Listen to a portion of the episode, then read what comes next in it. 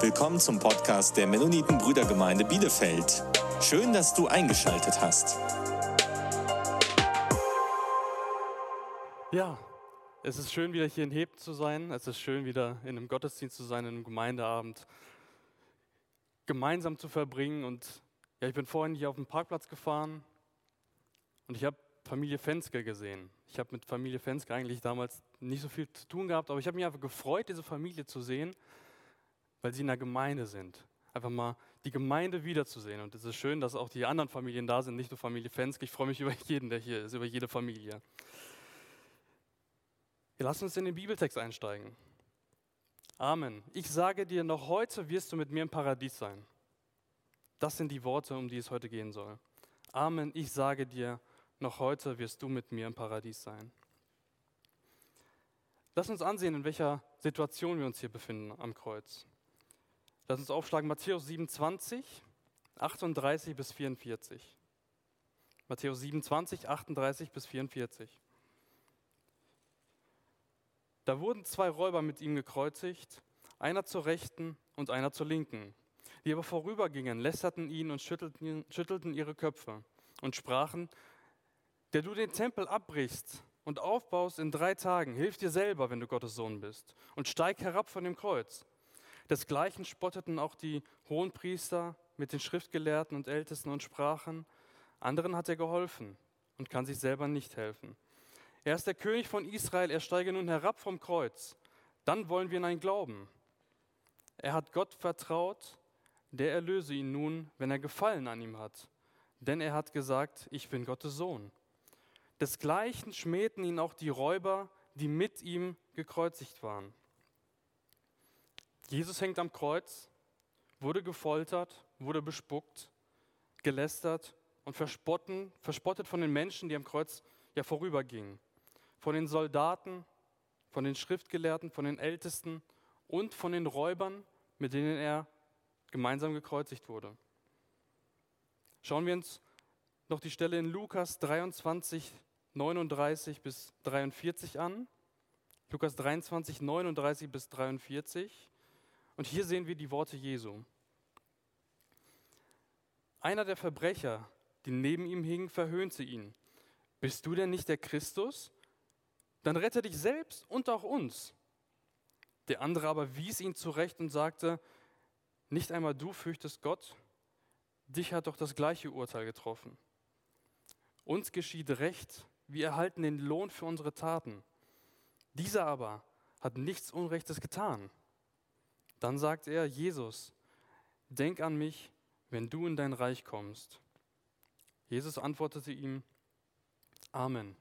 Ich sage dir, heute noch wirst du mit mir im Paradies sein. Und ich finde diese Verse total spannend. Vielleicht hat man sie schon oft gehört. Da, man weiß, da hing jemand noch mit Jesus am Kreuz. Der wurde gerettet, weil er ihn in Schutz genommen hat. Der andere von dem weiß man nichts, was mit dem passiert ist. Und alles ist gut. Man kennt die Geschichte, aber es steckt so viel mehr in dieser Geschichte. Und das durfte ich jetzt wieder aufs Neue erfahren. Beide Verbrecher hängen am Kreuz, werden genauso wahrscheinlich gefoltert wie Jesus. Sie sind kurz vor dem Tod, aber trotzdem benutzen sie noch die letzte Energie, die sie vielleicht haben, ja, um diesen, bei dieser Verspottung mitzumachen, wie wir in Matthäus gelesen haben. Sie machen mit, das, was die Pharisäer tun, das, was die Schriftgelehrten tun, was die Menschen und die Soldaten um sie herum tun. Wahrscheinlich haben sie diese Hoffnung, wenn sie da mitmachen, dass, ja, dass die Leute irgendwie denken, oh, das sind doch welche von uns, jetzt müssen wir die doch vielleicht nicht kreuzigen. Ob sie dadurch verschont werden, wahrscheinlich nicht. Aber diese Menschen zu provozieren, ja, das muss auch nicht sein. Also lieber mitmachen, gegen Jesus sein. Die beiden Verbrecher, sie machen sich über Jesus lustig. Und einige Zeit später, so wie wir in Lukas gelesen haben, beginnt einer dieser Verbrecher am Kreuz ja wieder damit, Jesus zu verspotten.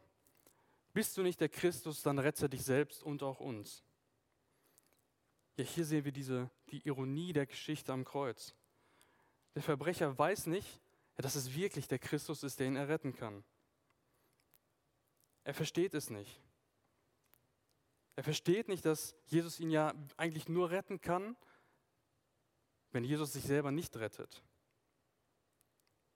Aber dieser Verbrecher, er geht nicht von, der, von dieser ewigen Errettung aus, sondern er will einfach nur vom Kreuz runter. Er will physisch gerettet werden. Und dieser Verbrecher verspottet Jesus weiter. Und jetzt wird es jetzt wird's richtig spannend in dieser Geschichte. Jetzt kommt der andere Verbrecher, der vorher noch mitgemacht hat in diesen ganzen Beleidigungen und Verspottungen. Der setzt sich jetzt auf einmal für Jesus ein und verteidigt ihn. Nicht einmal du fürchtest Gott, sagt er zu dem anderen Verbrecher, dich hat doch das gleiche Urteil getroffen, uns geschieht Recht, wir erhalten den Lohn für unsere Taten, diese aber hatten nichts Unrechtes getan. Dann sagte er, Jesus, denk an mich, wenn du in dein Reich kommst.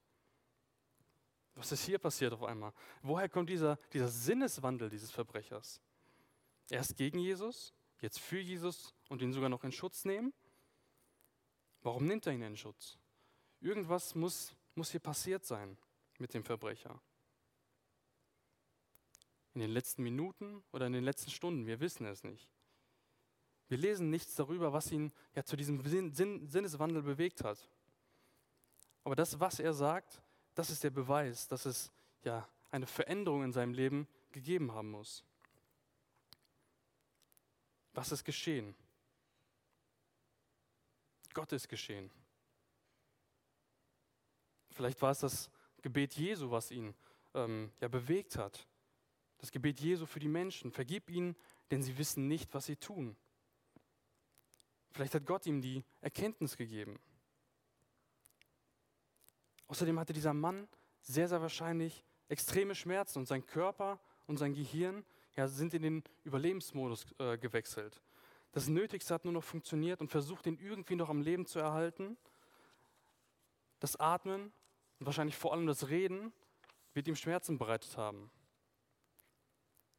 Also ich weiß nicht, was, was ihr, was euer größter Schmerz jemals gewesen ist.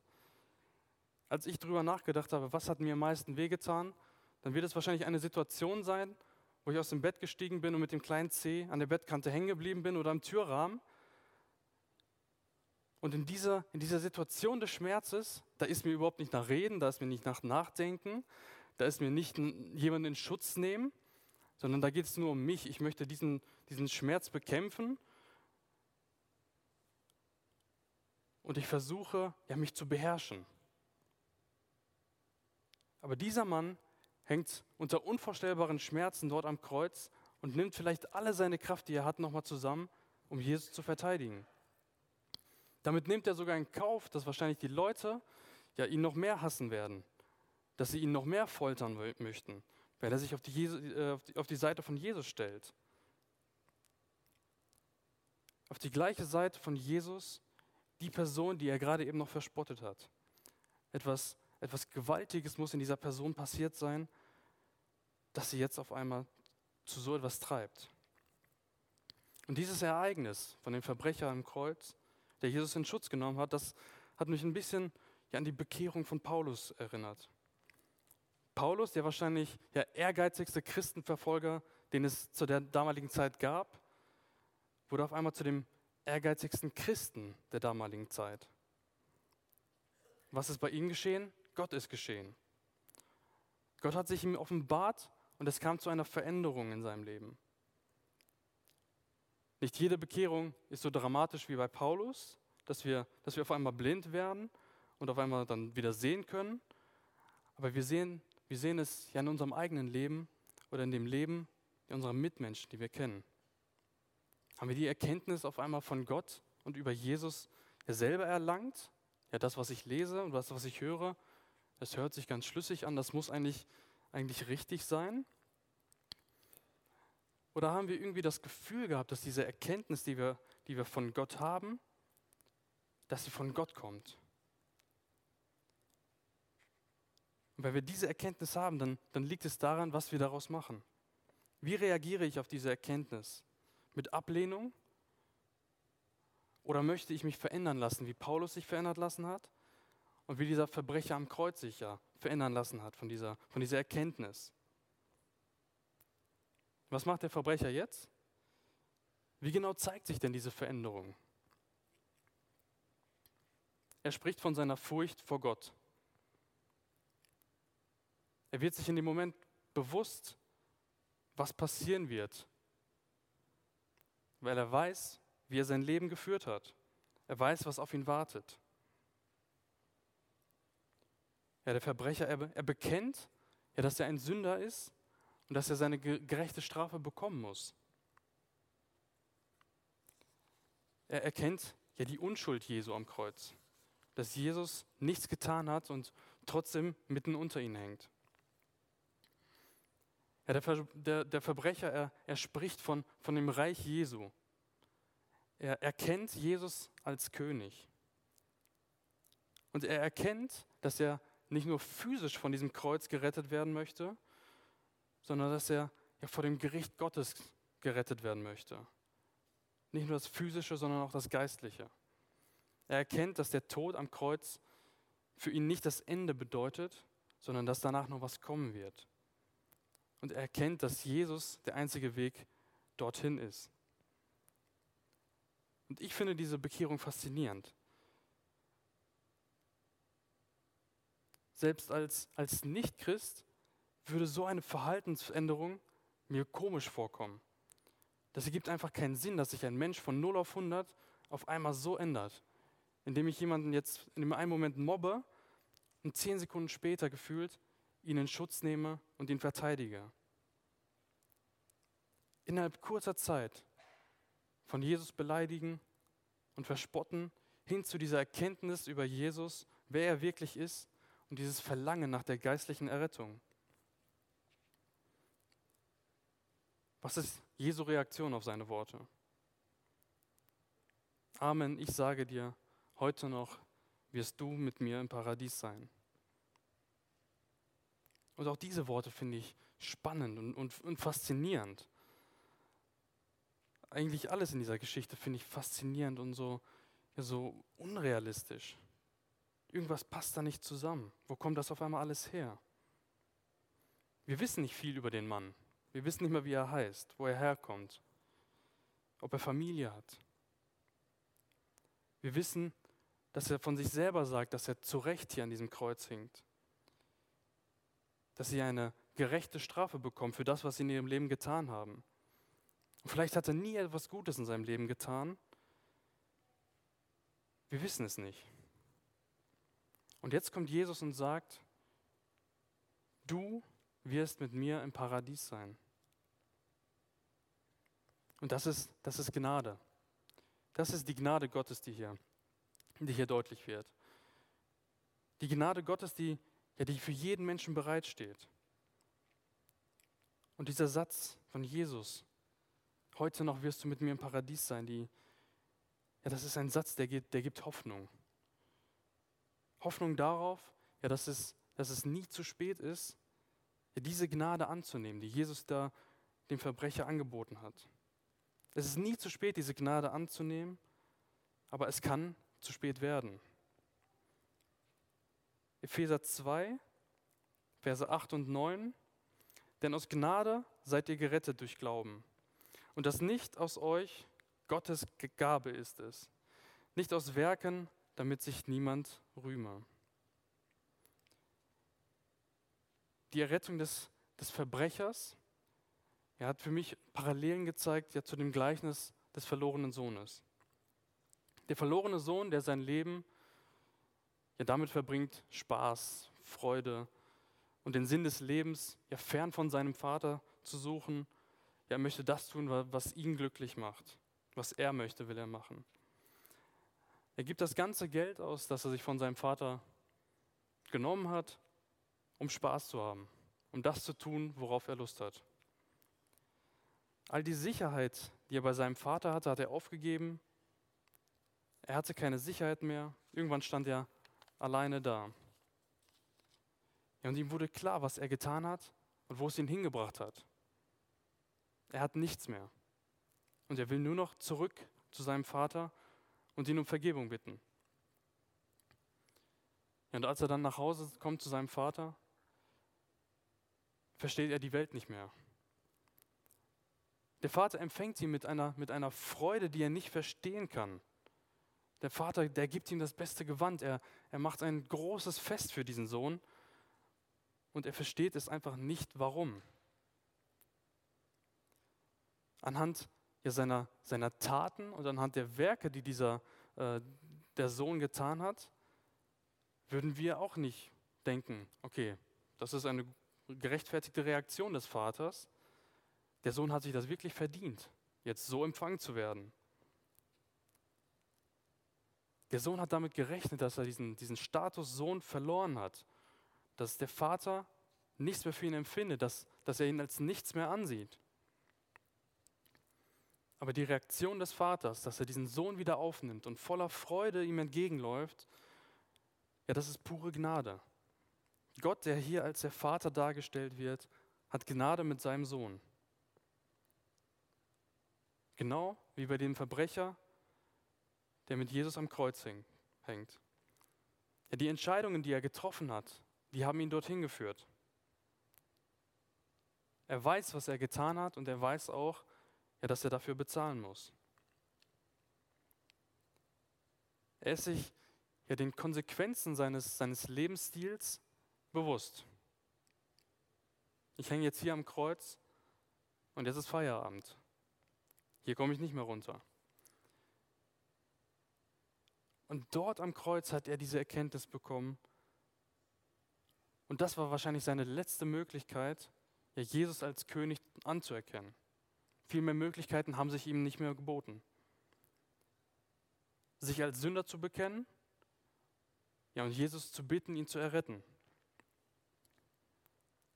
Und das tat er dann auch. Jesus hat ihm die Zusage gegeben, heute noch wirst du mit mir im Paradies sein. Was muss das für eine, für eine wunderschöne Zusage für einen Menschen sein, ja, der kurz davor steht, ja, zu sterben? Ein Mensch, der vielleicht die Hoffnung auf, auf irgendetwas Gutes verloren hat. Er wusste, was ihm bevorsteht. Er wusste, dass ihm ein le ewiges Leben bevorsteht, aber ein ewiges Leben weit weg von Gott.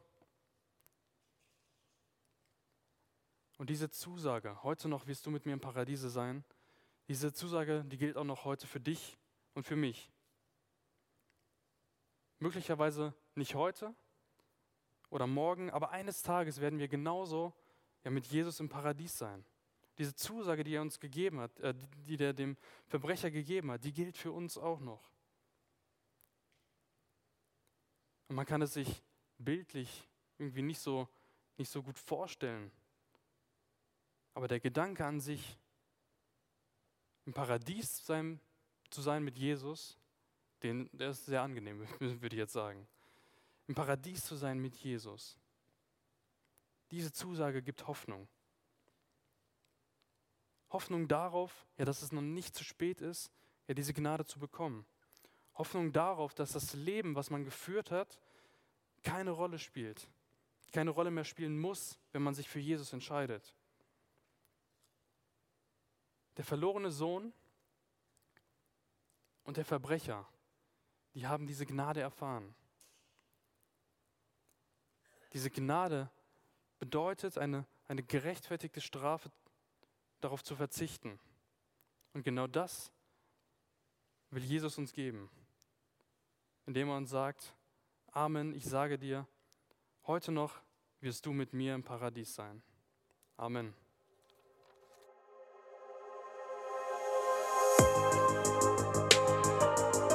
Du willst weitere Predigten hören?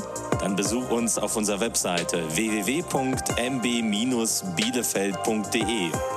Du kannst uns auch am Sonntag besuchen, wenn wir unseren Livestream-Gottesdienst haben. Oder am besten, du kommst einfach in Bielefeld vorbei.